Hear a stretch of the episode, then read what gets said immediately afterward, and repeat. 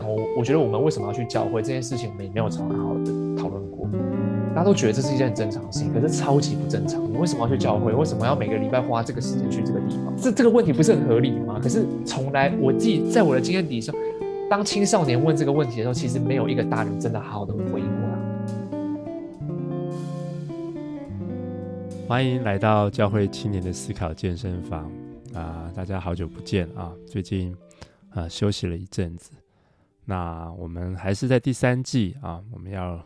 Hello，真我认识自己的这个系列，那我们今天很开心有又有一本新的书哈，然后还有一个新的朋友啊，叫啊、呃、明翰，明翰要不要跟大家先打个招呼？嗨，大家好，我是明翰啊。对，你要不要先自我简单自我介绍一下？好，好，诶、欸，我现在呢，我是学生，哦，我现在在就读。呃，社呃中山大学的社会学研究所。是，然后之前呃我两年半的时间在长老教会的大专中心工作，就是牧羊大专团契，嗯哼，然后也是因为在牧羊的过程当中，呃，去思考了信仰的教育要怎么去去传承或分享，嗯哼，所以进一步的去让我去探索这整个社会怎么去理解呃我们的信仰。或者是我们怎么去这个台湾社会如何当个基督徒等等之类的疑问，这样。那呃，我目前在台，我现在目前住在台南，然后跟我自己我的太太有经营一个艺术教育的工作室，是。然后我们是一起带孩子跟家长一起成长，他是透过艺术的媒介带领孩子探索他们的生命。嗯嗯。然后我是呃有的时候会负责带领成人的读书会。那等于是一起牧养这些家庭，是、嗯、是，对，这个这个工作室叫什么名字？哦，这个工作室叫造来造去，创造的造，然后有趣的趣，那台语就叫做招来招去，招来招去这样。对对，就是我们的想法，就是让这边的大人跟小孩都可以很自由的去探索他们自己，这样。是，就是有一种另类的教会的另类的群体。创造这样感觉哈、嗯，对对对对，嗯，好棒呀！所以我有机会去台南的话，听众朋友也可以去招来招去看看哈，附近有没有什么好好的小吃？有很多哦，我们我们的地址啊，就在这北区的南园街，然后南园街跟开元路这这两条路都有非常多的小吃店，大家欢迎来走走。OK OK，对，好好好，那我去台南一定要去找你们玩。是是，嗯、呃。好，今天要介绍我们是哪一本书？因为其实呃，明翰他也自己很喜欢读书哈。然后他除了现在读社会所，你看他刚刚谈到说他带成人读书嘛，然后他其实自己也有在写一些博客啊，介绍一些书。对，所以今天他想要我跟他跟他聊，呃，请他推荐一本书。这本书叫做，你要不要来自己来介绍一下？好，今天呢，我想要介绍这本书啊、呃，叫做《投降的勇气》。嗯，它其实是一本在二零一零年在台湾出版的书，然后其实算畅销了，畅销了蛮多年的。嗯嗯，所以在台湾也畅销吗？嗯，在台湾算是有一定的、一定的热度了。嗯嗯，好，不过就是其实虽然它有一定的热度，但是很少人。有用比较深入的方式去探讨这本书，嗯，或者去推推广它。哦，它相较于其他谈情绪啊、谈认识自我的书，真的比较不显眼一点点。嗯嗯嗯嗯，就是它不会像，譬如说情绪勒索，对，或者是一些阿德勒的书籍，对对对，这么的火热，有这么多的话题。是，但是它其实里面的，它虽然薄短短的一小本书，可是它里面蕴含的深度是非常深的。对。嗯我看他在，他是呃书本叫《投降的勇气》嘛，对不对？你刚刚有没有讲？对，然后他是他是丹麦的作者还是？哦，他是芬兰，芬兰，芬兰。OK，呀、我看我看 Amazon 在找他，他的就是好像 Amazon 的那个英文版好像也没有，也不是很热的感觉，对。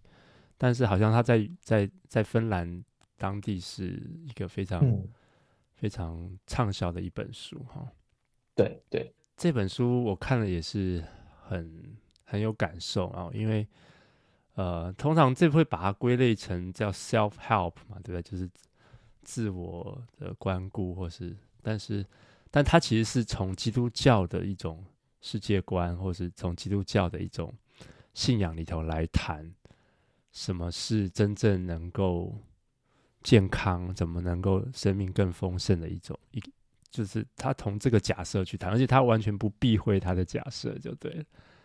对他，他不是一本呃，至少在台湾，他不是基督教出版社出的嘛，嗯，那被可能被放在一般书籍里头这样，对，但是它背后就是很浓厚的基督信仰的一个色彩在里头，是对，可以说不是色彩是核心啊，它基本假设就是，我觉得，嗯，对，蛮有趣的，对，那你当初怎么会找到这本书呢？当初怎么会找到这本书哦？其实蛮特别的，因为其实当初我会看到这本书，是因为我太太她在学生的时代，不知道为什么有一我呃有一天就看到她在书柜上面有这本书，可是她一直没有去读。哦、然后呃这就不打紧了，因为因为我就知道有这本书，可是当、嗯、呃这本书真的成为我的书的时候，是我们在感情当中出现了很多张力的时候，嗯，对。那我我先用一个懒人包的讲法讲好了，就是为什么这本书跟我的生命很有关系，嗯、然后为什么我会这么推荐这本书的原因，是因为呃，我读完这本书之后，他就让我鼓起勇气去提分手啊，哦，就是跟我现在、哦、现在的太太提分手，所以就是说我从这本书呃一开始我其实完全读不进去，嗯、我只会觉得这些文字讲得很有道理，例如说。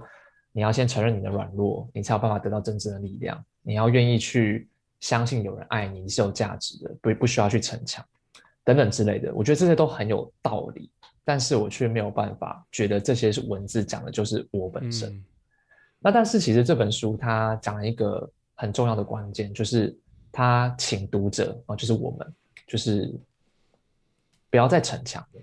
嗯，哦，那个逞强就是我们。往往会太执着于生命当中你想要掌控的事情，嗯，你的感情、你的工作、你的生活、你的时间，甚至是你的生命，你都想要掌控。可是这本书告诉我们要先放下这些掌控，先承认自己的软弱，然后去相信，当你承认你自己的软弱的时候，有一双更大的手在支撑着你，你不需要觉得羞耻，嗯，你不需要觉得很赤裸难看，嗯嗯，那。我我会觉得我，我我读完这本书的时候，因为我其实在，在呃，我刚刚讲到说，我是读完这本书去提分手的嘛，嗯，就代表说，我其实，在那段时间，大概在嗯，大概三年前吧，哦，在那段时间，其实我们的关系是非常非常紧绷的。那个紧绷是来自于说，其实我从小我自己的童年经验是，我很害怕冲突，嗯哼，或者是当我们的家庭发生冲突的时候，都会用各样的方式把它压下来。那因为我是家中的老幺，所以我很早的时候就学会了很多种生存策略。嗯哼，就只要我的哥哥们就是他们惹爸妈生气的时候，我都会知道怎么避开那个地雷。嗯、我也是哎，对，所以我就成为一个对，所以我就会成为一个、嗯、呃很会讨好嗯长辈，而且很会逃避冲突的一个人。是，那这样子的求生技能其实很有用，因为它可以讨人喜欢，然后可以。掌控很多事情，甚至控制别人的情绪跟感受。但是其实久而久之，我会把自己的不愉快跟委屈都压在自己的内心，然后不敢讲。那当我还没有探索到这个层次的时候，我会觉得在亲密关系，我也会觉得我很委屈，可是我不知道为什么。然后有的时候就只能责怪自己不够好，或是责怪自己说，为什么你没有办办法满足对方的期待？为什么我总是没有时间多陪陪他？对，那但是事实是什么呢？事实是，尽管我再花多，呃，我花再多的时间陪伴，呃，我太太，她还是觉得我的人在心不在。可是我一直都以为说，哦，是我的陪伴时间不够，是因为我没有满足她到她什么样子的需求。可是我却忘记了，或者我就忽略了真正的陪伴到底是什么意思。然后，什么叫做真正的关系？什么叫做真正健康的沟通？跟诚实的表达你的想法，所以就变成是说，每次发生冲突的时候，我就是先逃走的那个人，或者是我就假装自己很委屈，先跟对方说对不起。可是我越说对不起的时候，对方会觉得越嗯，会觉得越讨厌，因为你根本就不知道你自己错在哪边。我要的是你真诚的道歉，嗯、而不是假装你很很抱歉。就是你粉饰太平，就是讲要一个和平的关系就对了。没错，没错，嗯，对，嗯，哎，可是很有趣啊，因为这本书在讲投降的勇气嘛，哈。那你其实提分手他，他他某种程度不像是投降哦，就是可不可以这这个部分再解释一下？就是说，对你意识到自己的这个问题，为什么是？反而是提了分手这样子，对，嗨，其实我我觉得很有趣，就是说，嗯，我觉得我觉得想提分手，其实我不是真的觉得当天我讲完之后，我们一定要一刀两断，嗯，然后就不要再联络，其实不是这个意思。其实我我我那个时候啊，呃，我就是很诚实的跟他表达说，我觉得我在这个关系当中很累，嗯，我很想离开，然后。我觉得我一直都在假装，然后我其实每次跟你相处的时候，我压力都很大，因为我一直把你当成是一个需要解决问题的人，你是一个需要我的人，你是一个软弱的人，你是一个没有办法靠自己站立起来的人。可是我现在没有，我现在不想帮你了，我现在觉得我太假了，我觉得我怎么帮都好像帮错地方。我真的没有办法。嗯嗯嗯，你就是想扮演一个英雄来拯救他，对不对？没错，我我不行了，所以我觉得那个投降的意思就是说，嗯、你承认你自己真的无能为力了。嗯嗯嗯。那就在那个无能为力当中，反而他更能够去呈现我的勇气，因为我有这个勇气去认输，有这个勇气去承认自己的无能。嗯，那对这本书的作者来讲，这才是真正的勇气。是，对，是对，很吊诡的一种说法哈。不过，不过这本书，我觉得我后来从一个角度去读它，它基本上在就在谈这种吊诡哈，就是，嗯，呃，它中文我觉得它翻的不是很好，它翻成叫做呃，自我自相矛盾，自相矛盾哈。但我相信英文应该是这种 paradox 哈。我其实有查那个。原文好像就是他是用这个 paradox，嗯嗯，那中文我们会翻成吊诡或是悖论嘛，一般来说，嗯、对。那我我觉得用悖论，我先暂时用悖论来理解。所以他基本上这本书，他其实讲了八个悖论哈。如果你啊、呃、可以从这个角度来阅读哈，我觉得蛮好的。他其实我发现他其实在谈就是说，他有他有一段话说，着作想要描述是。这种悖论的灵性智慧，哈，这种古老的悖论说法反映生命最深刻的层面。所以基本上他要谈的是说，其实生命本身就是充满了这种所谓的张力，或是这种好像是这样也是这样，哈。对，所以就像你刚刚讲，好像又又投降了，可是又是有又是一种勇气这样子。对，所以我觉得他每一章其实都在在谈一个悖论，然后。也都很精彩。那我先大概介绍一下哈，他这个八个八章哈。所以他第一个悖论就是说，你停下来才能往前走哈。我们不是这个社会好像一直要推着我们往前走，我们要不停的往前冲。可是他说，你其实要停下来。我觉得甚至可能还要往回往回看哈，因为你回到你的童年等等的哈，停下来才能往前走。第二个，我用我自己的话说哈，就是。他他的章名是真正的力量在软弱中找到，但是我用我简单的话就是软弱才有力量啊，就是这对，可是这又是一种悖论，怎么软弱跟软弱怎么会是力量啊？第三个第三章就追寻平安就要活得危险，那我我的翻译就是说你不安全才是安全，这样子，对，所以他就是每一章都是在讲，然后第四章就讲你舍弃的啊会还给你这样。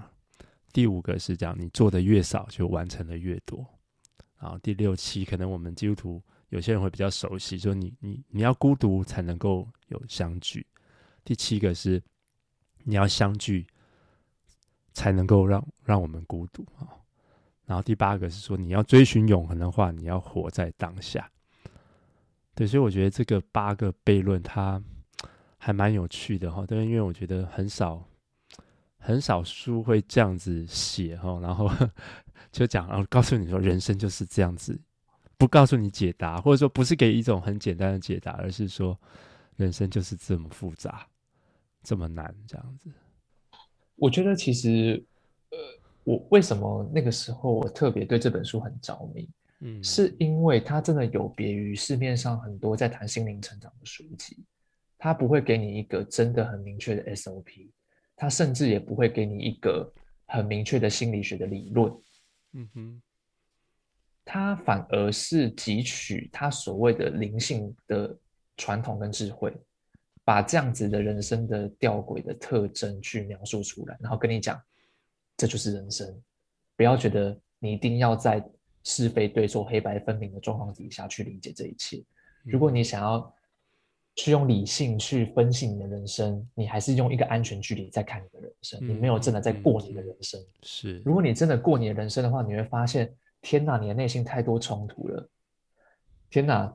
为什么我们想要相聚的时候，我们必须要先孤独？为什么我们要变得平安的之前，我们要先活得危险？可是有的时候，你就是会感觉到有很多的奥秘就在这当中呈现。为什么我要勇敢的提分手，我才可以获得真实的关系？嗯，是。所以我觉得跟，跟我觉得这也是透过我自己的生命经验，在跟这个书中对话的时候，我才发现说。有的时候，当我们以为是 A 的东西，它不一定是 A、嗯、这么简单，它反而要透过另外一个端点去看，它才有办法看成一个比较整体的图像。那我再更进一步讲，这这当然这有一点不太一样了，但是就很像道家在讲阴跟阳嘛，你不能只看阴，你也不能只看阳。那个阴跟阳啊，它不是对立的，它正是互为彼此。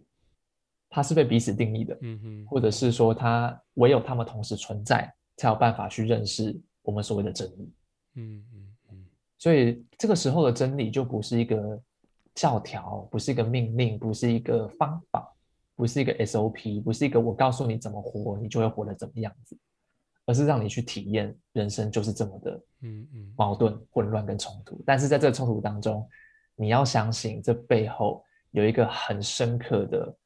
一一种一种充满爱的力量在围绕着我们，让我们有勇气去活出我们真实的生命。嗯，对，嗯，对，我觉得这本书真的，它好像字面都很漂亮哈，但是就是你讲的哈，其实你真的要读进去，真的就是要跟你自己的生命去对话哈，然后好像其实光光你真的要读进去这本书，可能也需要一些勇气这样子。真的，其实我觉得书里面每个观念都非常有意思。我就我就举一个我最近在读的，哎，我们最近在讨论的是在第五章，第五章讲的就是做的越少，完成的越多。那这完全违反直觉嘛？你当然是要做的越多才能完成的越多。那你做的越少，当然是完成的越少嘛？那为什么是说做的越少，完成的越多？那他其实是在提到一个一个一个文化哦，就是呃，它里面提到说我们的文化会很常让我们。一刻都不得安宁，对，就是总是会觉得有好多事情要完成，很多工作要做，但是我们其实没有什么时间去倾听自己到底想要什么，或是我们到底要往哪边走。我们没有想过说我们的人生可以怎么过，或者是说也很少去思考自己的死亡。但是就是因为我们这样子的逃避，或者是我们拿很多的工作跟消费，或是各样的人际关系。去填满我们这些空白的时间，我们跟自己内在的灵魂就变得很陌生。就是很常有一个状况，是我们想要静，我们静下来的时候，内心会很躁动不安，所以我们干脆开始追剧，开始拿手机，开始画 FB，去去让这个周围的世界体会到我还存在，看看我，我还在这里。嗯，仿佛我们一定要做一些什么事情，证明给别人看，我们自己才是有价值的。对，所以其实就是，嗯。在内心躁动不安的时候，那个其实是一个机会，是一个转机。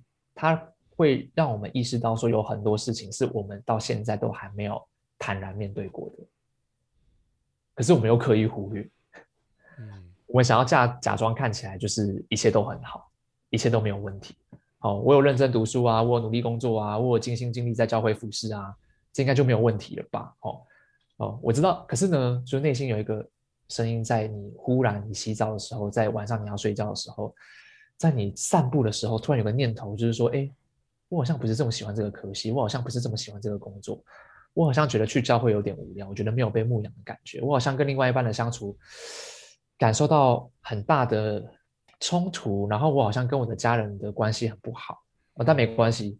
啊至少我还是有赚钱，我还是要努力活出一个还不错的人生。至少我有好好的祷告，努力的奉献，没关系，没关系，这些事情都放一边吧。哦，所以有的时候我觉得，其实，在那个空白，然后我们迅速填满的过程当中，我们失去了那种深刻的意义。嗯，所以它里面第五章在讲说，我们先把那些不重要的事情，先把那些你看起来很重要的事情，先放在旁边，去检视看看。到底哪一些事情是真的跟你的人生很有关系的？嗯，那我觉得，呃，在第五章有读到，我读到一句话，其实让我非常非常感动。他说，呃，他引用耶稣的话，在约翰福音说，呃，真理会使你们得自由。可是作者他他他他改了一这这句话，他说，耶稣说这句话其实可以换句话说，就是真理其实会让我们很不舒服。为什么呢？甚至真理会让我们很受伤，因为我们被迫要去面对我们长期不敢面对、长期忽略的事情。但是，当我们面勇敢去面对的时候，当我们勇敢的去受伤的时候，我们才有办法真正的自由，才有办法意识到说，其实我们长期在过的其实是别人期待你过的人生，而不是你自己想过的人生。那它里面也有提到一句话，我印象很深刻，是说，尽管啊这样子的真理会让你很受伤，可是就是因为这个真理是伴随着耶稣的爱在当中的，所以我们可以尽情的去面对自己最难堪的事情，即使这个真相很伤人，嗯，可是也不会否定，在这个真理背后有一个更大的手在托住我们，嗯，我们有办法去信任这样子的爱，让我们可以。展露我们最真实的样子，所以这种自由啊，就是真理让我们自由。这种自由其实不是那种我爽啊，我想做什么事情都可以做什么事情，不是什么梦想都可以达成，不是什么你不要来管我，反正我很自由的那种自由，是一种经历那种危险、很赤裸、很脆弱、很无能为力的感觉。可是这种自由是被爱包覆起来的，这种自由。是我们意识到，我们其实脱去了我们生命当中想要证明自己的安全架构。我们想要透过工作跟各样的成绩、好表现去证明自己的时候，我们把这些都脱去的时候，这样的自由让我们知道，其实我们的存在本身就早就被上帝肯定的。我们相信自己是被爱。嗯哼。所以，拔掉你的工作头衔，拔掉你的学历，拔掉你在教会当中的服侍的岗位。嗯。我们是谁？嗯。哦，那如果我们愿意去更深的思考这件事情的时候，我们才知道说我们应该做什么真正重要的事情。对，这个很难呢。哦，有时候是我是被迫在美国有一点拔掉很多东西，要重新思考自己是谁哈。嗯。可是我觉得有时候我们就是享受在自己的那种安全架构里面哈。那那个那个环境我们熟悉的，让我们比较安安稳一点哈。因为毕竟。所以你到最后，你真的要相信，到底这个神是爱这件事，到底是不是真的？你真的相信吗？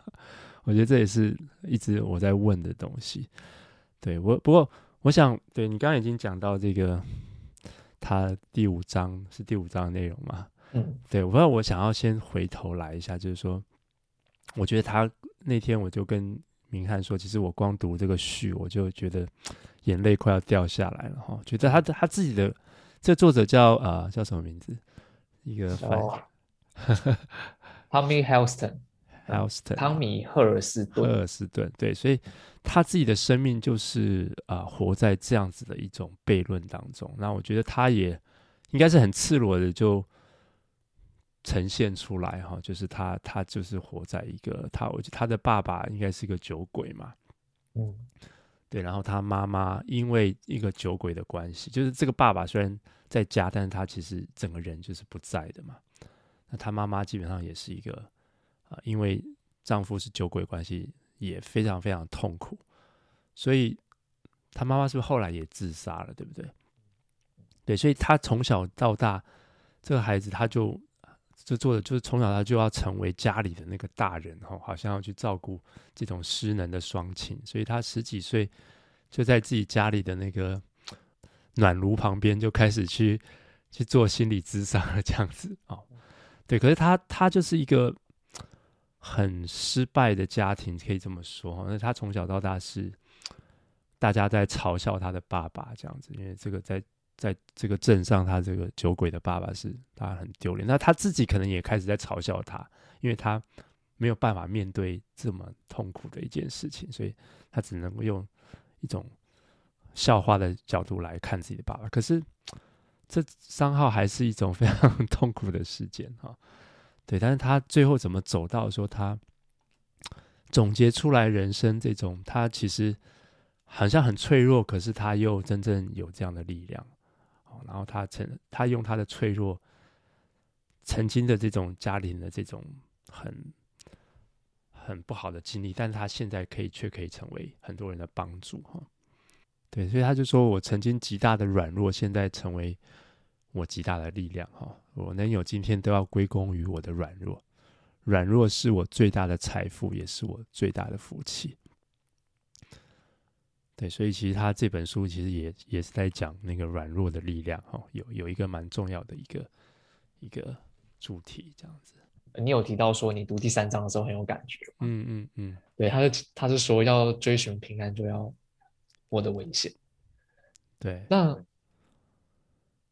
我自己觉得那个那个感觉就是，当我们无论是我们要毕业的时候，或者是说我们要去做一个我们自己。没有想过工作的时候，或是我们要踏入一段感情的时候，或是我们感情破裂的时候，其实那种不平安，或者是那种你不知道未来长什么样子的时候，其实会有的时候会让我们很很焦虑，或者是说让我们没有办法去想象会发生什么事情。但是其实我觉得作者他其实讲了一个很有很有趣的讲法。就是活着本身就是一件危险的事情，嗯，如果我们要活着的话，它本身就是充满着变数，充满着你没有办法掌控。当我们越想要掌控的时候，我们就越焦虑，我们就会掉进了那些，我们就会掉进了我们越不平安的状态当中。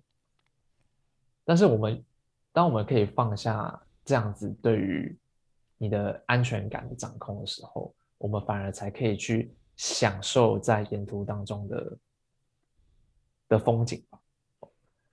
那我我我我举个例子来说啦，我觉得这种活得危险的感觉是什么？很像是我我举我自己太太的例子啊，她当时。哦，其实她我这个工作这个工作室是去年，呃八月才创。她之前有一个很稳定的工作，嗯，他当了两年多的幼儿园的老师。哦，嘿，啊，薪水都算稳定，还不错。对，但是你也知道，就是在那种呃，在这种幼儿园的幼教的体制底下，其实你很难去，尽管它是私立的哦，嗯哼，可是其实。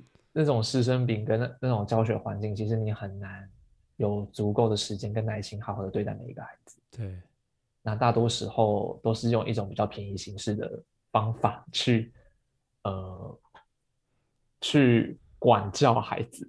嗯。那如果老板他没有什么教学的蓝图跟想法的时候，他就是用一种纯利润的方式在学店。没错哦，就是。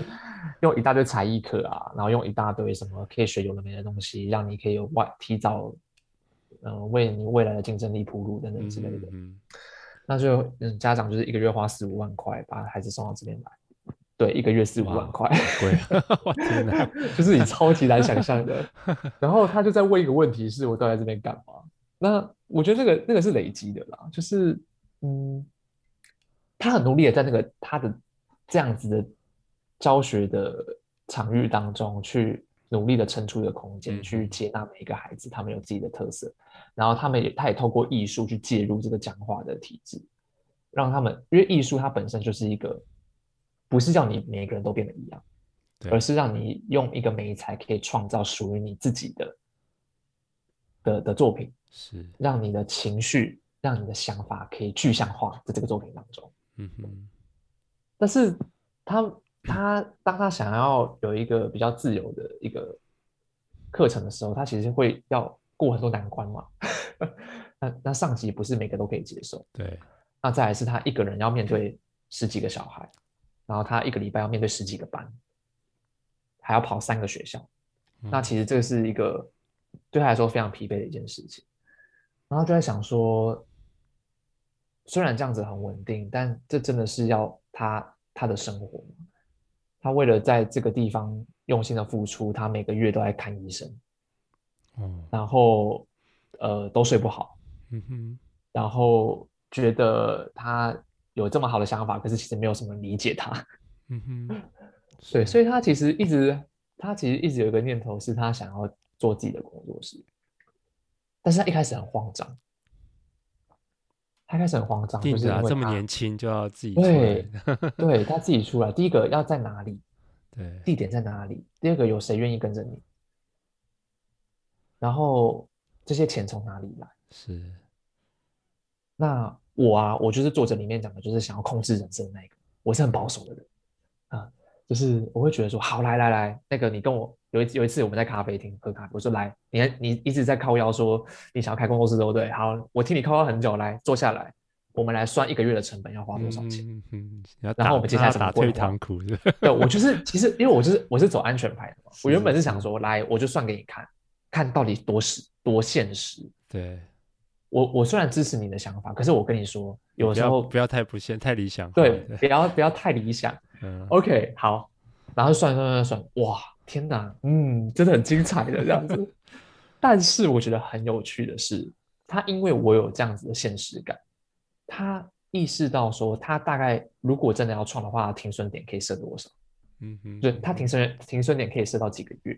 那他这几个月之内，他有没有可能找到他可以去接触的资源，嗯、去试着试着做做看？嗯嗯。那他刚好就是因缘际会，他的同事也刚离开，然后他的同事有一个教室在经营，然后愿意用比较优惠的价格去租给他。哇！所以他也很有勇气，他就在那个时候，就是在辞职之前就开始去呃私下问，在 FB 啊，或者是说就是有点像是公开跟大家讲说，哎，我接下来要做工作室。嗯哼。但是他他最紧张的是，哇，我这个消息放出去，而且我没有人来怎么办？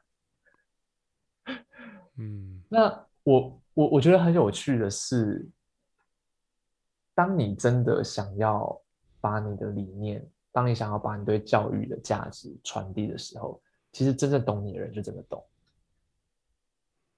嗯，所以在那个那个阶段呢，尽管他那个时候都是亏本的，都没有钱，甚至那个时候，因为他的月收入真的很低。我必须要支付他的生活费，嗯、但是我觉得他就没有再去看医生嘞。哦，他就活得很快乐。嗯哼，那种快乐是他之前幼儿园工作，我们关系很紧张的时候，我感受不到的。嗯哼，那个快乐其实眼神眼神有光的感觉，对，眼神有光，然后看着他跟孩子的那个互动，嗯，我就觉得说他真的是他自己。的那种感觉，嗯。嗯，然后我觉得也是因为有这样子的契机，他不断的在他的粉砖上面去书写他对于艺术教育的理念跟价值是什么，嗯嗯嗯，然后接下来就很特别，你平就平常在幼儿园，你根本就没有思绪去整理这些想法，但是当你画成文字跟图片的时候。越来越多人知道你在干嘛，嗯哼嗯哼，越来越多人愿意推荐他的亲朋好友来这边上课，嗯，好棒，对呀，yeah. 对，我觉得这个这些书上的道理其实你都可以看哈，可是我觉得唯有你自己愿意去走，然后你愿意自己放下一些你自己的坚持去试试看，好像你这个姿势才会真正变成你自己的哈，对对对，我觉得这也是他第一章。就就在谈的事情，我觉得填的就很震撼，因为我觉得我们从小到大就是读书上来的，哦，我们觉得我们都是用一种理性的角度在思考人生哈。即即使我们知道我们很不理性，可是我们都想要透过理性来，好像来掌掌控啊，或者是说，我想知道我怎么走，我怎么样做最好的决定等等的。哦，但他就说，说人生是拿来过的，不是拿来理解的。他说你要唯有活下去，你才能够理解自身经验的一小段。所以，假如你想理解人生，不是去活，那其实是隔着一段安全距离，用你的理性在检验啊。就是说，我们很喜欢谈一些很抽象的大道理哈，我们讲一些对，啊，甚至在教会里头，我们就讲一些这种对都宗教正确的道理，一定不会错。可是，可是我觉得我们没有很认真、很勇敢的去活，然后我们跟我们自己的生命都保持一种安全距离。就甚至我们都不敢去想说我们要什么，嗯，然后我觉得我们之前聊到那本书嘛，我觉得资本主义它整个就像一个大工厂，就让我们每个人都变想要变成某一个样子，就是说它基本上让我们就每个人为了钱为了生活来不断的奋斗不断的拼命，然后可是其实让我们找不到自己，因为它背后的假设人是一个经纪人嘛，人是为了经济而存在的。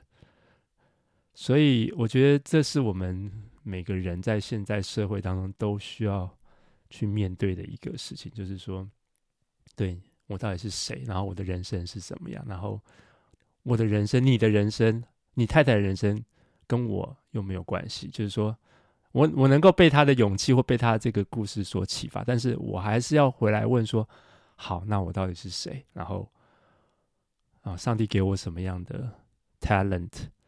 然后我我要怎么去活我的人生？所以我们没有办法从一个理性的角度再去分析了，而是你要就是真正的去可能用心啊，用心去理解这样。我我过去也是一个非常理性的人，嗯，我觉得没有在我的把握跟预测当中发生的事情，我也很难过，或者是我也觉得很难，嗯，很难掌控。可是我自己觉得，我个蛮特别的感受是。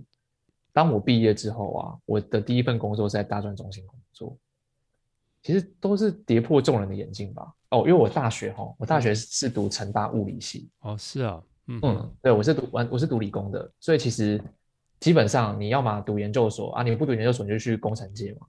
对，那你大概可以年薪啊几十万、几百万啊，那都都 OK，你只要待得够久，至至少有一番成就，可以赚赚大钱。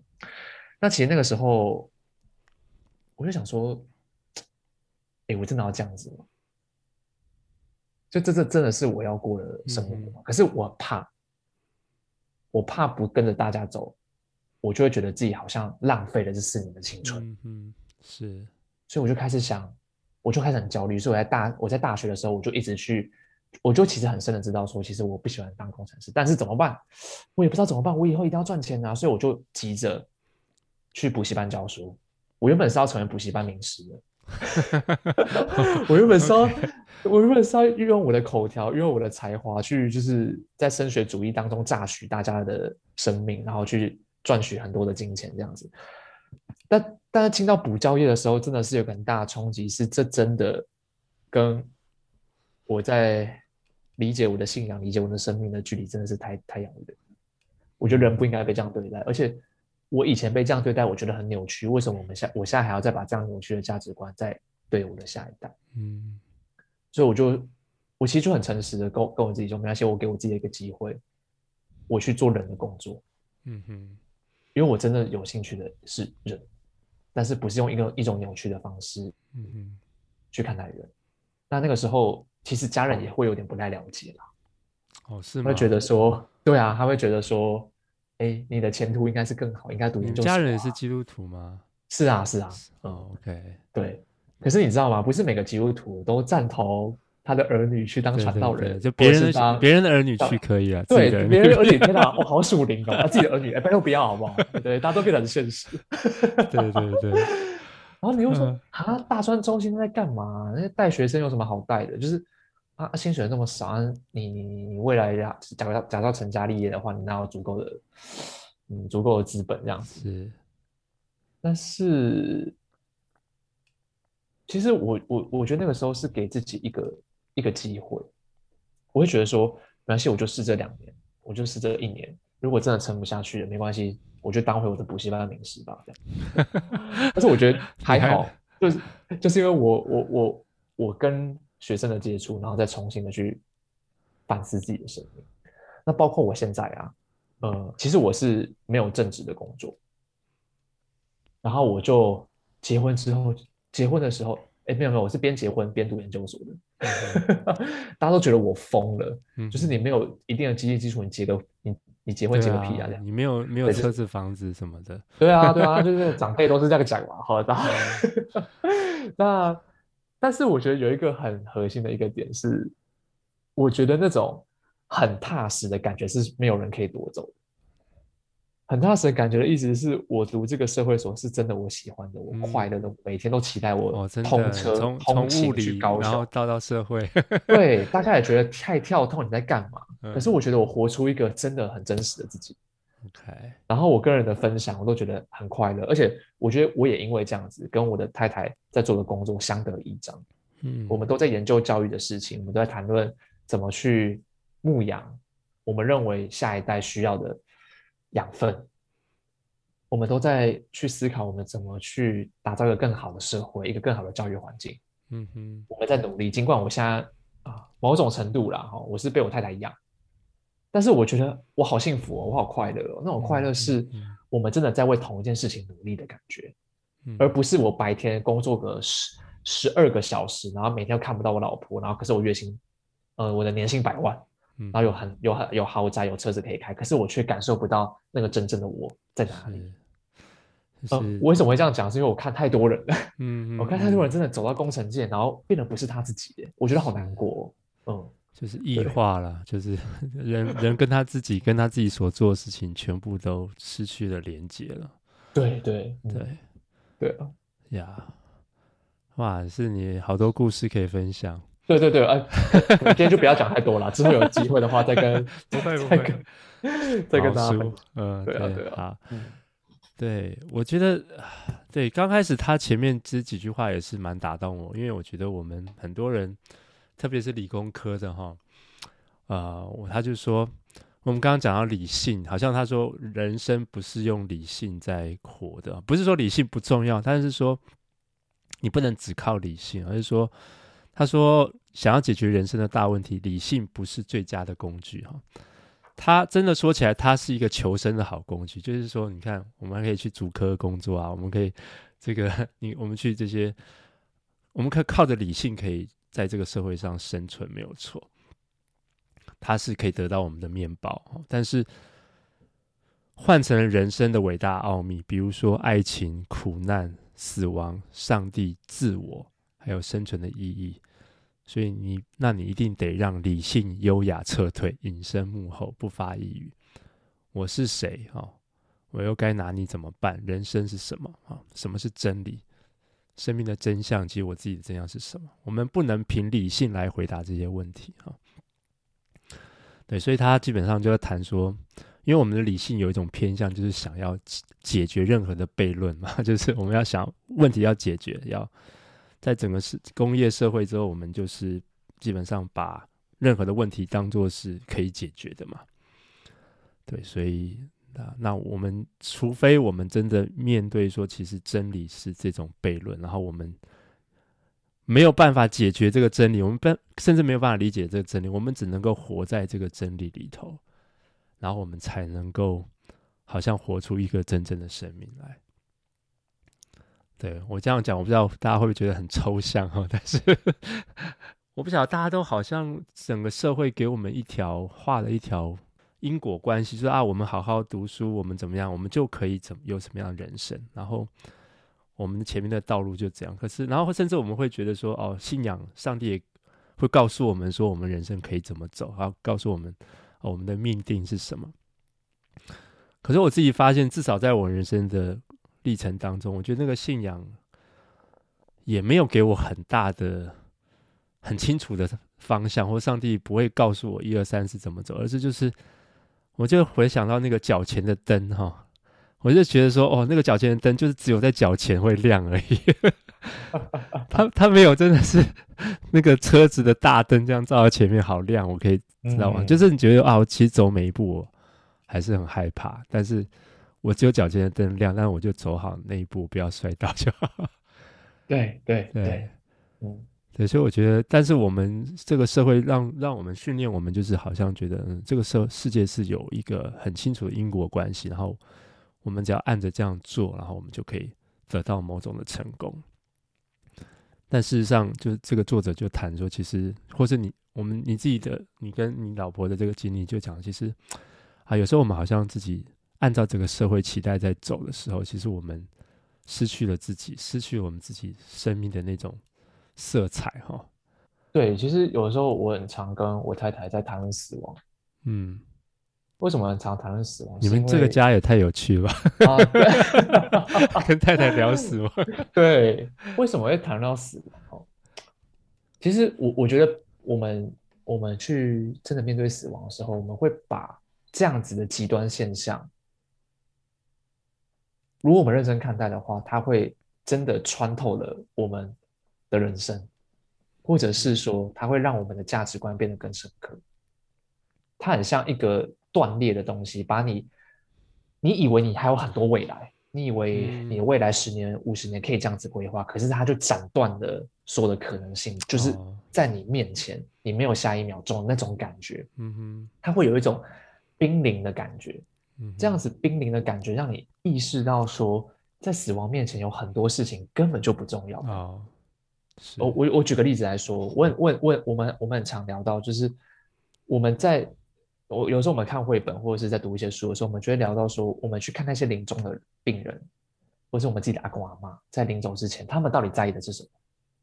嗯，他们会在意我还有没有读研究所吗？他有在意我们当工程师吗？他有在意说我有没有车有没有房吗？没有，他最在意的是在那个当下，他有没有感受到爱？嗯，他有没有感受到，在那个当下，他是与这个众人跟这个世界连接的？他有没有感受到，他的这个死亡不是没有意义的，而是通往另外一个新的世界？他有没有感受到，在死亡来临之前，他已经没有任何的缺憾了？他真正的盼望不是他死后可以上天堂，他真正的盼望是他在死前可以跟所有的人和解，嗯，产生一个新的关系。可以好好的跟家人道别，可以好好的把他的所有的财产、所有的精神都遗遗留给他们后世的子孙。财产财产不见得是物质的财产，而是精神上的财产，甚至是精神上的财产。他想要把他的生命就像是尘土一样回归到这个世界当中，可是用另另外一种形式存在在下后后代的人心中。我们渴望的真的是这个东西，而不是渴望我们到底还。要赚多少钱，还要有多少的物质生活？嗯，我们还要多少的成就？如果以这样子的观点来看的话，我们去思考自己的死亡的时候，我们就不会这么的恐惧，或是不会这么的觉得不吉利，不会这么的想要逃避，而是你可以真的去意识到哪些事情是重要的。人生的履历表再多，在死亡面前，都不是不是都不是什么一回事。嗯哼，对啊，我们常说的嘛，棺材里面关的不是不是老人，是死人。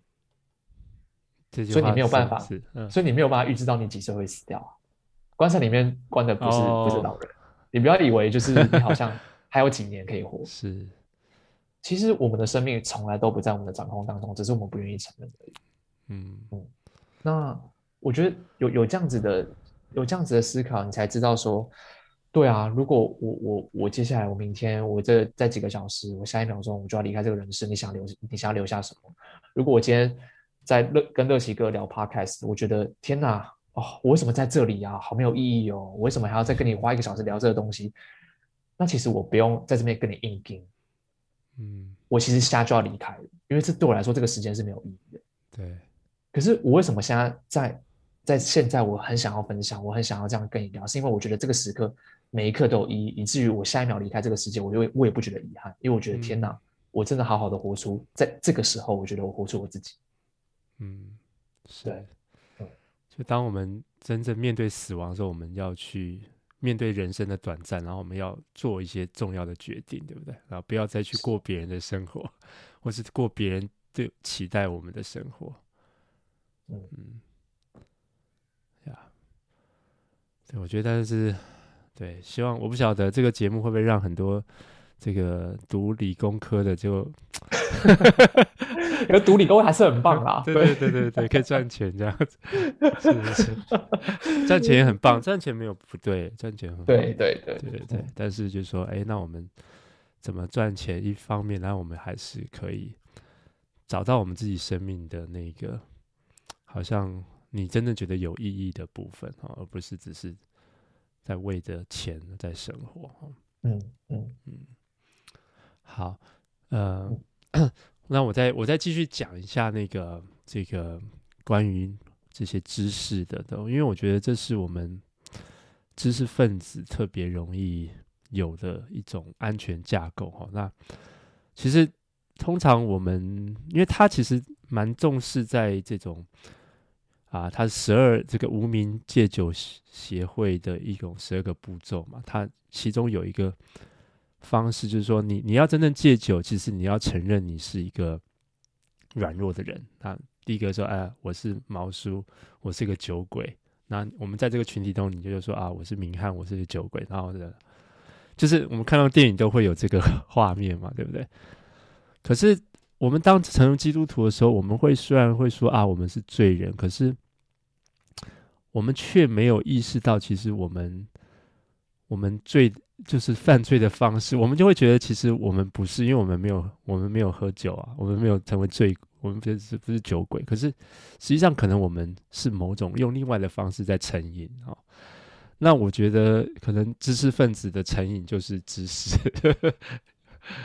对，没错，没错。他就他就会说，就刚才我们讲的时候，说你你你的你很想要理解人生，他说你没有办法理解，你要你要去活。那所以他就说，其实有一些安有一些安全的架构，是我们从小到大去让自己活得比较啊，不需要面对这些啊不舒服的地方。那某一种某种程度，就是我觉得是知识啦。啊。他他有谈到，他第三章就有谈到各种，有些是物质，有些人透过物质跟财富啊，有些人是嗯当烂好人呐，有些人是刻意避开危险呐，啊，有些人是完美主义啊。嗯，他他列出好多个，但我觉得我会把他那个知识的那一块特别 highlight 起来哈。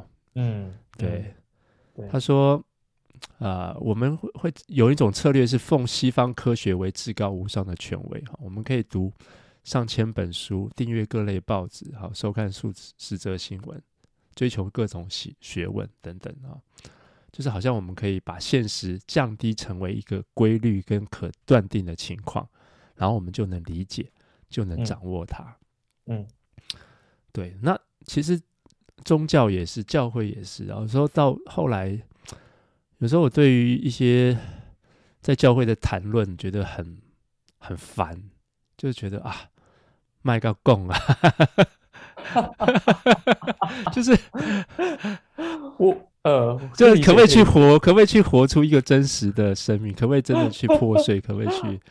呃，好像大家都讲一种很很安全的真理，对，呃，呃对我我我觉得我读到这段也非常的有感觉，哦，尤尤其刚刚那个呃你说的知识分子有一个倾向，就是把知识拿来当做自己的安全架构，这再同意也不过了。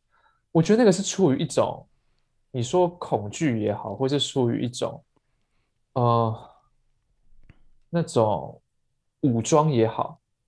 就是会觉得我好像没有足够的知识量，我觉得我没有办法给出一个非常完满跟逻辑正确的答案的时候，我就好像是一个有缺陷的人。嗯，我好像就是没有办法证明自己的感觉，所以我要不断的透过各样的知识来证明。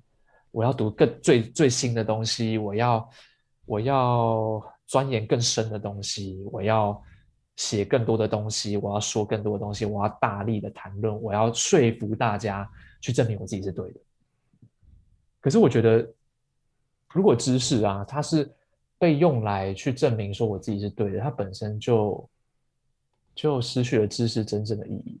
嗯哼，它变成是一种武装跟分门别类，跟一种敌我的，嗯，二分的感觉，嗯、甚至你美其名为学科，可是这个学科也只是一个让你整体的世界观四分五裂的一个方式。嗯，所以文人相亲嘛，对不对？对，我很喜欢另外一本书，我非常也喜欢，嗯、叫做《未来在等待的教育》，它是校园出版书，哦、也是呃，巴莫尔就讲，对，巴莫尔就讲到说，我们看待知识的方式是非常有问题的。我们通常是出于掌控，我们想要控制这个世界，所以我们创造了很多的理论，我们想要把各样的苦难、各样的罪行或者是各样的事件，都要把它分析的好像有因有果。嗯哼。好像就是人一定会怎样，我好像要预测的很精准，但是事情这个世界就不是这么发生的啊！好像我们在争论很多神学的教义哦，到底是啊这些信经到底讲的是不是对的？然后标点符号怎么点？然后、嗯、洗礼要用什么方式？洗礼要用成人洗，然后幼儿洗、坚信礼，或者是到底是？呃，因信称义是你因为你的行为称义呢，还是因为上帝的恩典称义呢，还是因为上帝的信实称义呢？啊，什么保罗旧观、保罗新观啊，还有什么、嗯、呃什么什么多马福音啊，什么文学批判啊，这些都 OK。好，你可以懂很多东西。OK，好，就是我会觉得你这些东西、这些知识、这些对于各样的圣经的研究，对于神学的辩论。好，你觉得你可以在一个立足点上面去证明自己是对的，然后呢，你看起来好像是为上帝在辩护，可是没有，你就只是为了你的自尊在辩护而已。嗯，你没有办法透过你的知识去活出一个什么叫做因信诚意的生活。生活，嗯，我们通我们哎，我觉得很很，我觉得基督徒真的是很很很幽默，就是他把保罗用他的生命的血跟泪所集结起来的。的书信的那种情绪性的那种呐喊，跟对神的质疑，嗯、或者是对于神的宣告，我们把它教条化，我们把他的整个生命历程化为一个一个我们可以去掌控的逻辑的系统跟结构。嗯嗯、对，然后觉得我们懂保罗了，你不觉得这很幽默吗？他是用，嗯、而且它是甚至经过几千年的教会传统才形成教义的，然后我们就以为这个教义就存在在这个这个圣经当中。我我我会觉得我，我我我我觉得我越长大越诚实一点去看待圣经的时候，你就觉得说，哦，那我们的真的我们的神学教育是很有问题的。嗯嗯，嗯同意。好，哦，我就我就抱怨太多了，回 来回来，不会，很真实的抱怨，对，因为你没有太多时间可以活，你就讲出你的真话。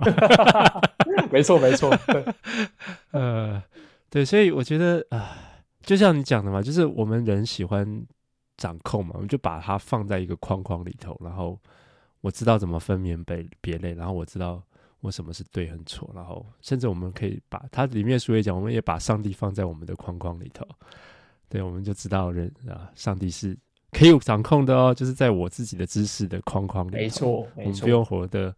但其实信仰说难很难，说简单也很简单，就是去爱嘛。那那这个书里讲，其实爱就是破。爱必须要破碎，爱必须是一个冒险嘛，因为你去爱，你就是把你自己，你去爱就会受伤嘛，你可能别人会不理你，别人会伤害你，因为你你是一种敞开的状况嘛，你不是在一种自我保护。可是，可是如果教会就是一个爱的群体的时候，其实我们都应该是要去愿意受伤的人。可是我们在教会却讲一种。这种与世无争的，或是绝对是正确的真理，可是我们没有血，没有肉，这样子，我们对，我觉得呀，我现在对这些事情就会觉得嗯烦闷，是，对对对，所以我我可以理解很多年轻人为什么不想去教会，这很合理啊，这很合理啊，对。啊，我可以理解啊，嗯，是是是，嗯呀。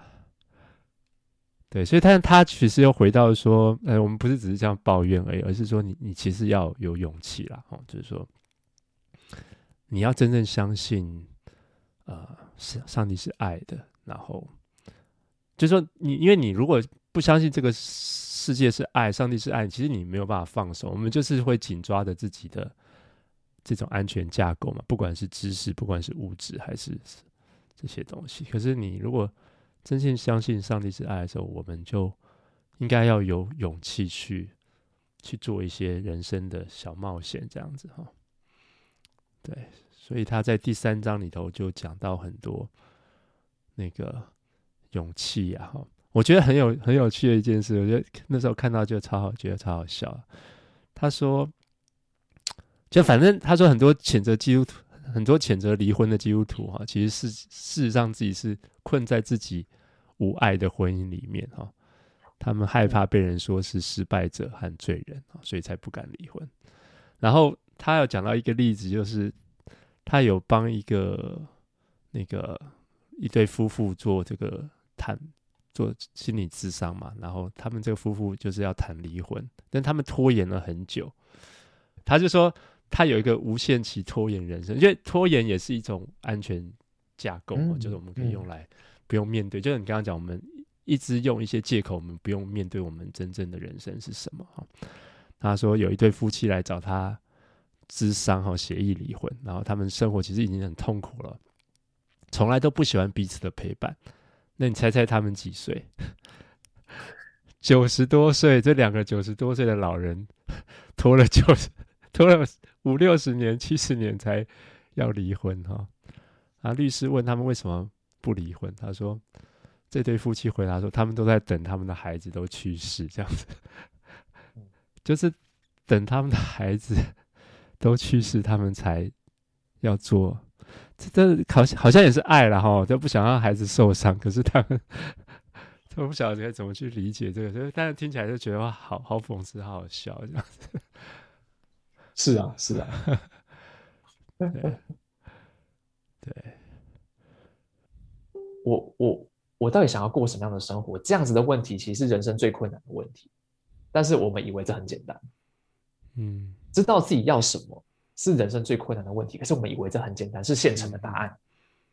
嗯，所以我们到底要什么？它其实不是一个觉得哦，你好像用一秒钟、两秒钟、三秒钟，在那个空白时间，你有很多的事情填满去压抑这样子的想法浮现的时候，你好像以为就没有问题了。它反而是你一生要不断的去追寻，嗯的东西。就很很吊诡哈，就是小，比如小时候教育老师可能会要我们写说你长大梦想要做什么哈，嗯，可是实际上整个教育的过程当中，就是不断的在告诉你，其实 不用你不用那么不用去想这个问题，你就把书读好就对，把高分数高、欸、高分就好，你 不要再去想了，没错，不要再都不要再去做这白日梦哈，就是所以我嗯。呃所以我觉得有一个很很很大的挑战啊！当你的你团契的伙伴，或者是当你的学生，当当你的最亲密的人问你说：“哎，其实我还不知道我到底想要什么。”你这个时候你我们会怎么回答他？很多时候我们是拿一个继承的答案去跟他讲说：“哎，我跟你讲哦，凭我对你的认识，我觉得你可以做什么事情。”嗯，啊，或者是说：“哎，你不用担心啊，到时候神就会给给你预备一个一个好的工作，或者是一个好的好的职业。”或者是说啊，嗯，没关系啊，这个东西你可以想想，可是你不要想太久哦，哦，你还是要有很多很基础的现实要顾，这样子。很少人真的愿意有办法坐下来跟你好好的聊生命的意义是长什么样子。嗯哼，可是这却是我们基督徒最应该做的事情。嗯嗯，对，所以我其实之前也在 complain 一件事情，就是说，你说教会我们就开这种，你想讲说补教嘛，哈，有时候我们也是。帮人家做客服啊，或者什么的，这都好事。可是就是说，我们没有去打破这种升学主义的框架，就是没有去质问他背后的假设是什么。就是说，好，读到这些书到底要干什么？我们不敢去回答这个问题。包括基督徒父母，我们没有办法去回答为什么要读书这个问题。然后，除了读书考高分，然后找到好工作，到底有什么更大的意义？我们好像我，甚至要，我甚至要进一步讲，我我觉得我们为什么要去教会这件事情，我们也没有好好的讨论过。大家都觉得这是一件很正常的事情，可是超级不正常。哦，是吗？